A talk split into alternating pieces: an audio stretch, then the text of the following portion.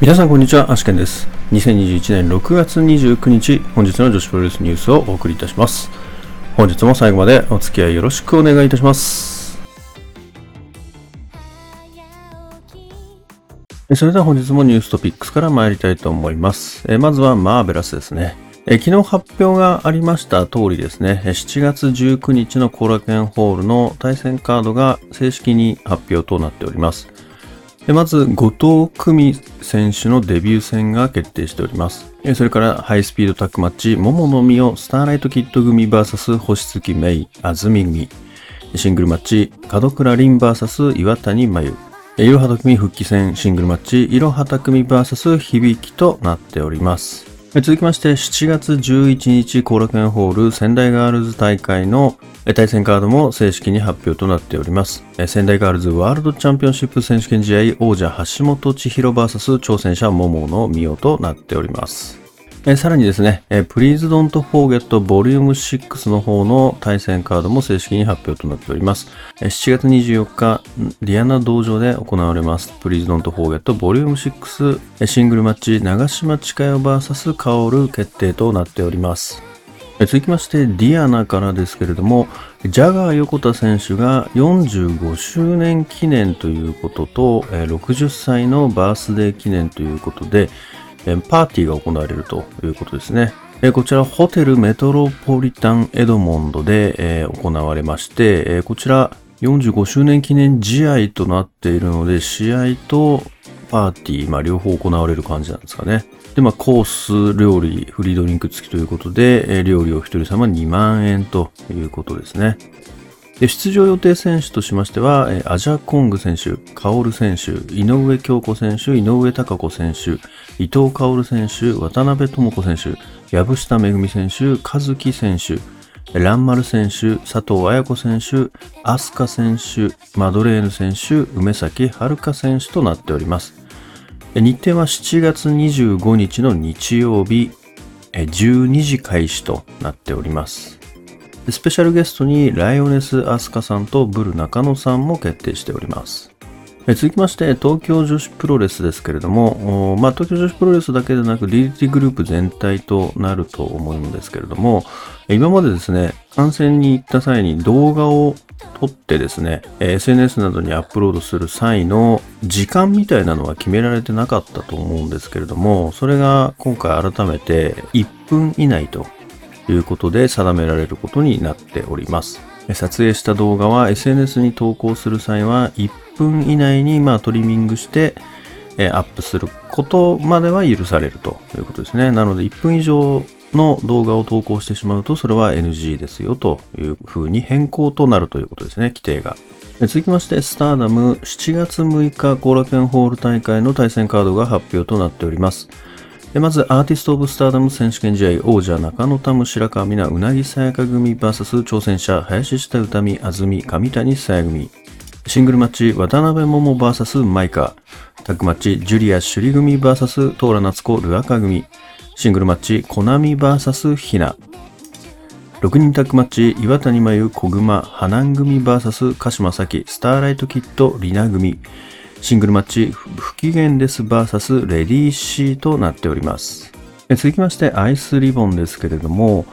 以前からですね、えー募集しておりましたクラウドファンディングですね、えー新しいリングキャンパスを作成したいということで、えークラウドファンディング募集しておりましたけれども、えこちら締め切りが明日までとなっております。応援するのを忘れてたというような方はですね、明日までとなっておりますので、ぜひ急いでですね、応援の方をよろしくお願いいたします。え続きまして PPP 東京ですね。9月14日にソフトオンデマンドとですね、一緒にやる新宿フェイス大会ですけれども、こちらで筋肉女子のチャンヨタさんというんですかね、ちょっと存じ上げてないんですけれども、このチャンヨタさんという方がプロレスデビューするということですね。で、対戦カードは、えーバンビチャンヨタ組 VS 松本都誠組となっております。続きまして YMG です。7月22日、王子ベースメントモンスターで行われます大会の追加参戦選手が発表となっております。まず山下里奈選手と五十嵐ノア選手となっております。続きまして、大衆プロレス松山座、えこちらですね、7月18日、稲六ボックスで行われるようですけれども、こちらのメインイベントに男女混合6人タッグマッチということで、えー、女子選手が含まれております。対戦カードとしましては、松山勘十郎、横須賀進、藤田茜組 VS 半蔵、松山ポンポン、さえ組となっております。続きまして、頑張れプロレス。頑張れプロレスのスケジュールが一つ追加となっております。頑張れ女子プロレス選手会主催工業ということで、7月20日ですね、レッスル武道館夜7時半から開始ということですね。こちら工業が追加となっております。出場予定選手の方は、まず真瀬優奈選手、春日萌香選手、春風選手となっております。それでは本日の試合結果に参りたいと思います。まずはこれがプロレスです。これがプロレス本日の対戦カードは、たこ焼きーダー VS サエとなっております。結果としましては11分10秒ビッグブーツからの片指固めでサエ選手の勝利となっております。続きまして仙台ガールズ宮城野区文化センター大会です。第1試合シングルマッチ、岡ゆりか VS 大空知恵は5分47秒岡ロックで岡選手の勝利となっております。第2試合シングルマッチ、マナミ VS ユーは10分59秒、キャノンボールアタックからの体固めで、ユー選手の勝利となっております。セミファイナルタックマッチ、橋本千尋、笹村あやめ組 VS 松本博代、新藤美琴組は13分8秒、パワーボムからのエビ固めで、橋本選手が美琴選手に勝利しております。メインイベントシングルマッチ岩田美香 VS 水波亮は14分58秒ダイビングギロチンドロップからの片指固めで水波選手の勝利となっております。続きまして、ウェーブなんですけれども、公式のですね、ちょっとリリースがまだ出てないので、ただちょっと結果だけなんとなくわかるので、結果だけお伝えしようかなと思います。まずですね、ジェラシーブロックの方が、ヤッコ選手と大岡由美選手の戦いだったんですけれども、こちらはヤコ選手が勝利したということですね。そのためですね、大岡選手は3点、渡辺選手も3点、米山選手が4点で、ヤコ選手が2点ということで終わりましたので、えジェラシーブロックは米山選手が優勝ということですね。えなので、米山選手は決勝トーナメント進出となりました。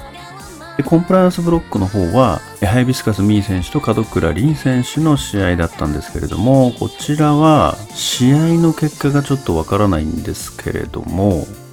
門倉選手が進出したっていうのは分かってて なので引き分けか門倉選手が勝ったか、まあどっちかですね。で、門倉選手が決勝トーナメント進出となっております。で、ポテンシャルブロックの三つどもえ戦の方は、えこれは高瀬美幸選手が勝利したということですね。えなので、決勝トーナメント進出、高瀬美幸選手決定です。で、ガトリングブロックの方は、すでに野崎選手が進出決定しておりましたので、え結果的にですね、決勝トーナメントの4人は、米山選手、門倉選手、高瀬選手、野崎選手ということになりました。それでは明日の興行予定に参りたいと思います。明日はまず、コレガプロレスが18時より、コレガスタジオで、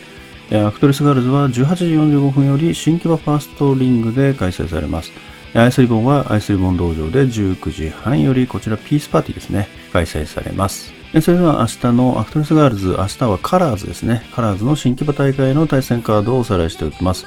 まず第1試合タッグマッチ、誠小石川知恵組 VS 入江彩乃桜井優子組。第2試合、スリーウェイマッチ、さくらんぼニータ VS マリ VS 林あゆみ。第3試合、カラーズチャンピオンシップ次期挑戦者決定戦。シングルマッチ、アミクラリナ VS 月山和歌。セミファイナルタッグマッチ、さき水森ゆな組 VS ハイビスカスミーバンビ組。メインイベント、清水光シングル5番勝負第3戦、清水光 VS 野崎渚となっております。続きまして、アイスリボンピースパーティー第80戦ですね。第1試合タッグマッチ、トトロサツキ青木月組 VS 鈴木鈴塚田雫組。第2試合シングルマッチ、マドレーヌ VS アンチャム。第3試合タッグマッチ、テクラ花ほのり組 VS はるかつくし交互桃組となっております。それでは本日の Today's Impressions ですけれども、まずは、マーベラスですね。えー、まあ、昨日ですね、これ発表あったカードで、まあ、昨日もですね、このカードめちゃくちゃ見たいみたいな感じで、え大興奮でしたけれども、これ一日開けてみてもですね、こう見たいことに変わりないですね。めちゃくちゃ見たいですね。これはめちゃくちゃ見たいですね。もう何度も言いますけど、めちゃくちゃ見たいですね。で、これ、何がそんなに見たいのかなってちょっと思ったんですけど、やっぱりまず、この中だとやっぱり桃のスターライトキッド組 VS 星月目安住組。これですよね、まずは。もうこれ、だから結局何が見たいんだって思ったんですよ。で、これもまあ見たいんですけど、あともう一個、この戦場のチャンピオンシップですね。これもめちゃくちゃ見たいんですよ。ってことは、これ何が見たいんだと思ったら、答えが出ましたね。桃野選手がもっと見たいんだってちょっと気づきましたね。桃野選手にこれちょっと完全にハマっちゃったなっていうところですね。それが見たいんだってちょっと気づきましたね。まあ当然キッド選手も見たいし、やっぱ今もうね、あの、黒キッドになったんで、まあちょっとそのキッド選手も実際生でも見てみたい。であと星杉選手なんかはもう前から言ってる通りですね。もう才能の塊なので。で、プラス安住選手ですよね。もう、で、ハイスピードマッチということでですね。もう本当にハイスピード界、ハイスピード界、そんな回があるのかわからないですけれども、本当にもうね、5本指に入るような選手たちの共演なわけですから、やっぱりね、それは楽しみですよ。こんなカード多分誰が見ても楽しみだと思いますけどね。いや、ほんとこの1試合だけでも見る価値あるなって気がしますね。もうこれだけでも見に行きたいもんな、本当に。もうこれだけ見て帰ってもいい、いや、良くないけど、良くないけど、それくらいの価値はあるものですね。まあ、あとはこちらですね。このチャンヨタさんって誰なんですかね。まず誰なのかちょっとわからないんですけれども、この筋肉女子ということでですね、これはもう完全に佐伯玲香選手の、まあ、なんですかね、キャラかぶりということですよね。ちょっと佐伯選手がね、もうちょっとプロレスに復帰できるのかどうかちょっともうわからない感じになってはいますからね。まあ、もしかしたら、ちょっとそのプロレス界でのポジションは、もしかしたらこのチャンヨタさんにですね、かさらわれてしまうかもしれないというですね。まあでも別に同じキャラが2人いてもいいと思うんですけどね。まあ、逆にこのチャンヨタ対佐伯玲香みたいなのもまあ、それは見てみたい感じはしてきますからね。まあタッグ組んでもいいでしょうし、まあ新たな筋肉女子が追加ということですね。まあ今日は戦場ですね。まず戦場が宮城野区文化センターで行われましたけれども、まあこちらはあの延期になった大会のですね、振り替えの大会となっておりますけれども、まあメインで行われた水波選手と岩田選手、これ初シングルだったらしいですね。まあということで、えー、まあ撃沈したわけですけれども、岩田選手は。これ水波選手は、んなんかツイッターを見る限りだと継続ではないような感じがしてますね。なんか、また今度やるときはみたいな感じだったから、なんかこれ限りなのかなっていう感じがしましたね。まあなのでおそらくスポット参戦ですね。またウェーブのですね、このキャッチザウェーブの方ですけれども、これ昨日予想したほぼほぼあれですよね。まあだからジェラシーブロックはもう当ててましたし、コンプライアンスも門倉選手って言いましたよね。ただ、ポテンシャルだけ、これちょっとやっぱ悩んだやつね。桃野選手と高瀬選手どっちかなっていう風に悩んだんですけど、やっぱり最初に桃野選手優勝するって言っちゃった手前桃野選手にしちゃったんですよ。でも、まあ、これちょっと言い訳ですけれども、これ高瀬選手来ると思ってましたね。なぜなら、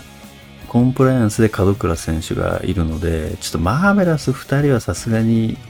ないかなっていうね、そういう邪推ですね。で、高須選手じゃないかと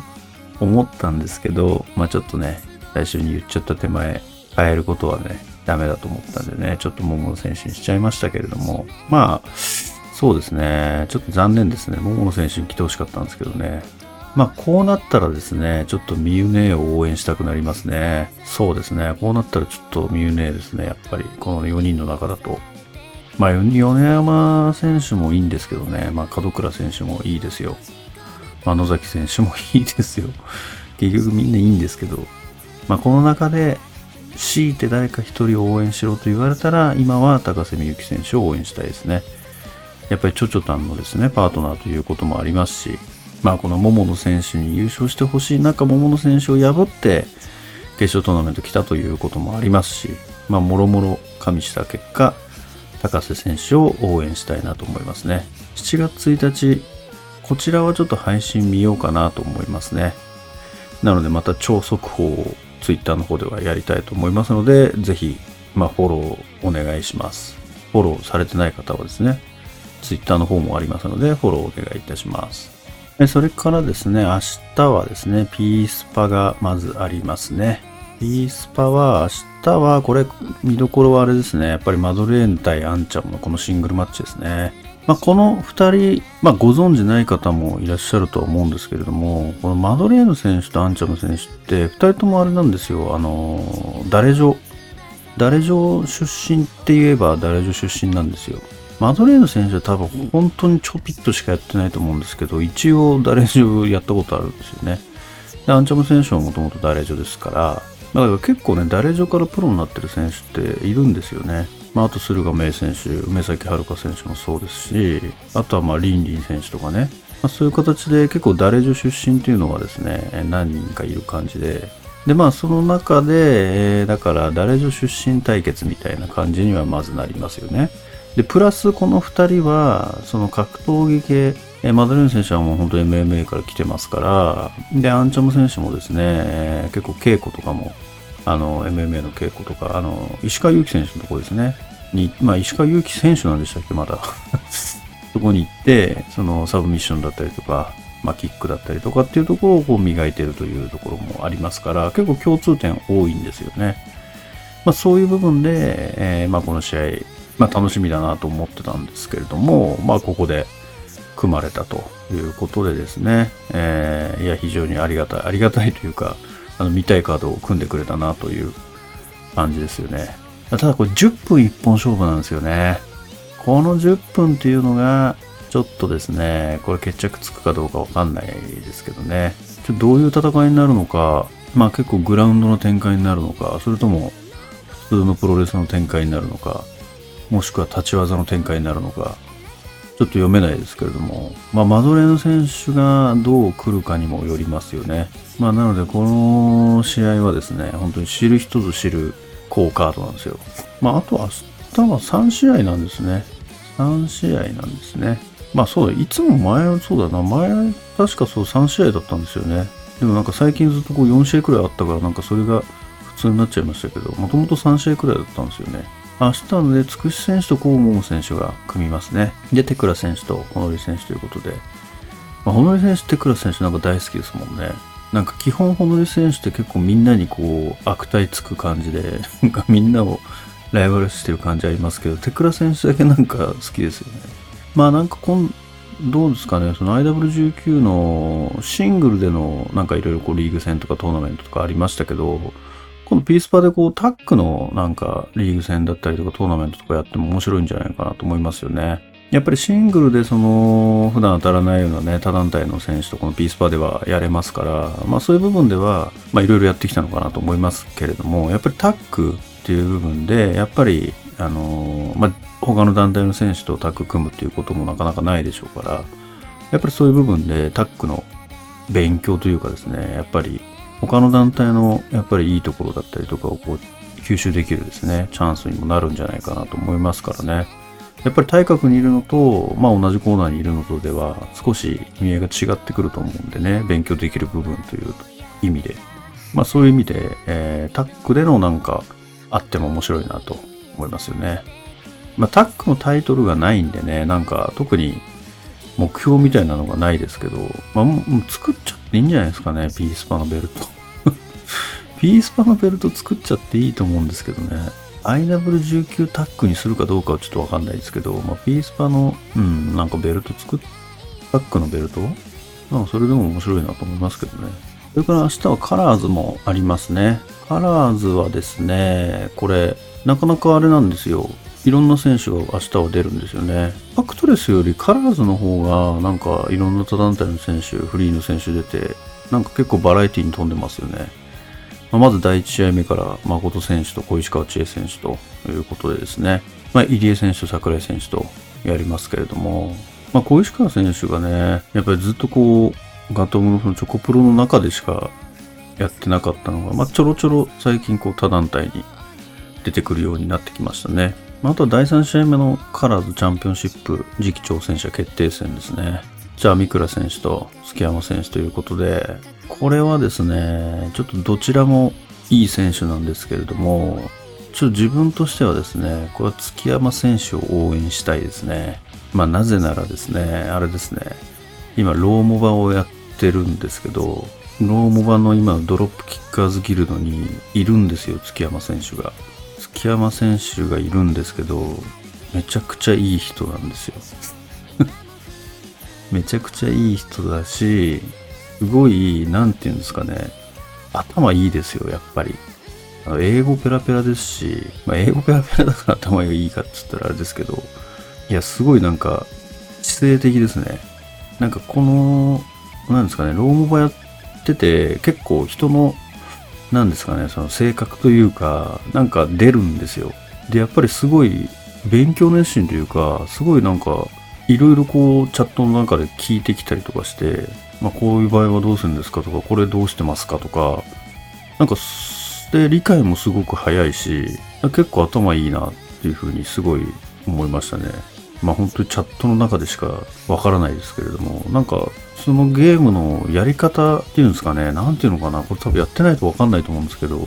なんかすごい、このゲームの中でも、その性格が出るというか、その人の人となりが出るというかですね、やっぱり月山選手はなんかすごいクレバーでなんか知性的な感じがしましたよね。なんかすごい、あとすごい礼儀正しいし、だなんかもう応援したくなっちゃいましたね。それだけですね。理由はそれだけですけど、やっぱそういうもんじゃないですかね、応援って 応援したくなるかどうかってそういうもんだと思うんですよね。まあ、っていうことでですね、アーミンもいいんですけども、やっぱり今一番交流があるのは月山若選手なんで、そこを押していきたいですね。ちょっとだから一回行かないといけないですよね。ってちょっと挨拶くらいはしないといけないなと思ってますね。まあ挨拶ってどの立場からだよって思いますけども、挨拶そういう意味じゃなくて、いつもお世話になっておりますっていう意味で、意味での、意味での挨拶です。いつもローモバでお世話になっておりますっていう意味の挨拶ですね。応援してますっていうことをちょっとこう直接伝えたいじゃないですか、やっぱり。で、試合も本当になんかだんだん良くなってきてるし、この間のあのキャッチザウェーブのヤングブロックでの試合とかも、すごい良かったんで、やっぱそれもプラスされて応援したいっていうふうに思いますよね。まあなんだろう、このやっぱこのローモバ見ててもすごいなんか頑張り屋っていう感じがするんですよ。なんかすごく一生懸命だし、だって別にあれですよ、ドロップキッカーズなんでアイスリボンの藤本選手とつくし選手ですよ。のために、多分レスラーの中で、まあ中にいるレスラーの中で一番なんか熱心にやってるような気がするんですよね。藤本選手とかつくし選手とかよりも、本人たちよりも熱心にやってる気がしますよ。本当に。まあだから一気に好感度がちょっと上がっちゃいましたね。まあなので、ぜひ月山選手ちょっとチェックしてみてください。あの、悪いやつキャラクターにはなってますけれども、あの、実はいいやつっていう、あれですね。あの、ヒールレスラー、実はいい人説がそのまま当てはまるやつですね。きっとそうだと思います。まあ、あとこのセミファイナルですよね。これ、すごい楽しみな試合だと思いますね。このトロピカワイルドとハイビスカスミーバンビー。これあれですね。これがコンビですね。これがコンビ。いや、これはなかなか楽しみなカードだと思いますね。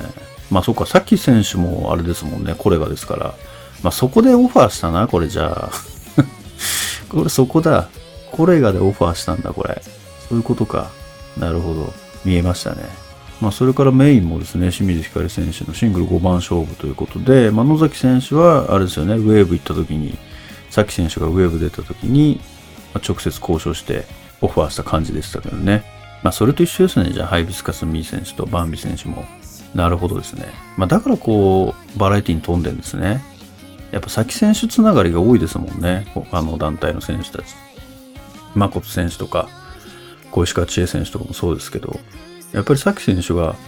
出てる団体からこう、引っ張ってきてますもんね。まあ、そういう意味でやっぱカラーズ、バラエティに富んでるんでしょうね。でも本当に、こう、なんですかね、カラーズ始まった頃って本当にさき選手結構悩んでたと思うんですよね。その若手の育成に関して。でも本当に、やっぱり、着実にこう、少しずつですね、やっぱ自分の団体だけじゃなくて、やっぱり他の団体の協力も仰ぎながら、まあいろんな団体に出してもらったりとかしてですね、で、まあ、あの逆に出てもらったりとかして、まあ、コツコツとこうやっていく中でですね、やっぱり、あのー、着実にですけど育ってきてるとは思いますからね。なんか別に間違ってなかったんじゃないかなと思いますよね。本当にこう、バラエティに富んだキャラクター豊富な選手いっぱいいますから、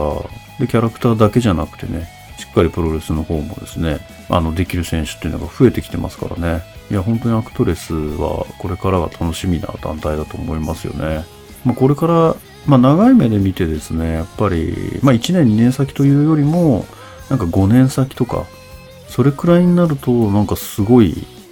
いい団体になってんじゃないかなっていう気がしますけどね。それでは本日の女子プロレスニュースはここまでにしたいと思います。もしこのニュースが良かったと思いましたら、高評価やいいねをお願いいたします。また毎日ニュースの方を更新しておりますので、ぜひチャンネル登録やフォローの方もよろしくお願いいたします。それではまた明日最後までお付き合いいただきましてありがとうございました。